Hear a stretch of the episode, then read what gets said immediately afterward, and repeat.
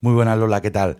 El Ayuntamiento de Caravaca de la Cruz firma un acuerdo con el Colegio de Veterinarios para realizar acciones de bienestar y defensa animal y en favor de la buena convivencia vecinal. Una de estas iniciativas es la campaña de implantación gratuita del microchip para animales de compañía que se realizará en las clínicas caravaqueñas a partir de la próxima primavera, siempre en función de la situación sanitaria. Por otro lado, también la Concejalía de Protección Animal está promoviendo una nueva ordenanza pionera en la región sobre protección y tenencia responsable de animales, cuyo borrador ya sirve de modelo a otros consistorios murcianos para cumplir la ley en esta materia. Tras la firma del acuerdo de colaboración, se celebró en Caravaca la segunda mesa de protección animal, una mesa que abordó el borrador de esta normativa municipal que se está realizando con las aportaciones y el consenso de numerosos agentes implicados. José Francisco García es el alcalde de Caravaca. primera línea, eh, pues un tema tan importante como es el bienestar animal, en, pues un poco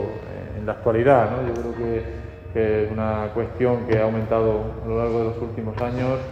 que, bueno, que, crea una serie de necesidades que antes no teníamos y que se hace, bueno, pues se hace necesario primero colaborar, en este caso con el Colegio de Veterinarios, al que le agradezco enormemente su colaboración y también el trabajo que se está haciendo en esta mesa de bienestar animal, donde eh, lo que se pretende es mejorar precisamente pues, el bienestar de los animales, la tenencia de animales eh, domésticos y que todo eso pues, esté eh, bien ordenado por los animales en sí, por, el, por la cuestión cívica también, que, es una problemática también que se presenta, y, bueno, a, partir de ahí, pues con la opinión pues, de, todos los agentes afectados, eh, ir hacia adelante, crear también, modernizar la ordenanza eh, en el ayuntamiento y bueno, pues trabajar un poco todos de la mano en esta cuestión que, bueno, pues afecta a muchísimos ciudadanos, en el buen sentido, por supuesto, y que bueno, el Ayuntamiento de Caravaca pues, quería en este sentido eh, trabajar. Yo creo que es una, eh, como decíamos, un, pues un ámbito eh, que, hay que trabajarlo y que pues es necesario. Por su parte, la presidenta del Colegio de Veterinarios, María Teresa López, ha incidido en la necesidad de este tipo de ordenanzas. Ha dado porque además son pioneros en el tema de la redacción de una ordenanza municipal que que es necesaria que haya porque en el fondo una ordenanza, cuando algo está ordenado, algo está equilibrado. Y, es muy importante mantener el equilibrio entre las necesidades de los animales, ya sean sobre todo los de compañía, que son los que más conviven con nosotros, pero incluso en otras especies, que esas sí están reguladas por norma nacional, pero eh, la regularización dentro de un ayuntamiento de, de la tenencia de animales de compañía y su bienestar está bien que esté regulada para que esté ordenada y la sociedad entienda y, cree mm, conciencia de la necesidad de, de las necesidades de los animales de compañía. Y eso en cuanto a la mesa de bienestar que tenemos ahora después, eh, pues ha sido una ordenanza puntera que además mm, me he permitido, con casi casi sin vuestro permiso, pasarla al Ayuntamiento de Lorca porque mm, el Ayuntamiento de Lorca ha iniciado también un proceso, un proceso parecido y le dije, lo tiene Caravaca hecho, que han sido pioneros. No ponerse las medallas que lo tiene Caravaca antes. Y les pasé el modelo que estábamos viendo. Les ha parecido a mí muy bien, supongo, no sé, no tengo todavía el borrador, pero ellos están iniciando el paso después que vosotros. Y el, establecer colaboraciones entre este ayuntamiento y el colegio es muy importante porque bueno, pues porque el Colegio de Veterinarios estamos en toda la región y además para nosotros es muy importante tener relaciones institucionales con los distintos organismos que puedan relacionarse de alguna manera con la veterinaria y estamos para servir a la sociedad, con lo cual, pues para servir al ayuntamiento, a la a la gente de cada sitio, nosotros procuraremos estar allá donde podamos. Eh, al menos esa es nuestra intención. En este sentido, el decano de la Facultad de Veterinaria, Pascual Ro, también ha puesto en valor las diferentes campañas de concienciación que se desarrollan en el municipio. Asisto como testigo a esta firma de un acuerdo que, como bien se ha dicho, es un acuerdo eh, único, eh, pionero en ese sentido, para la protección y la defensa en el bienestar de los animales, pensando en, en ellos, pensando en sus propietarios y pensando en la sociedad en general. Creo que hay que felicitar al Ayuntamiento por esta iniciativa, por importante no solamente tenerla, sino mantener la llama viva, tener campañas de concienciación y al Colegio Veterinario, pues como integrante de la Junta, pues simplemente también darle las gracias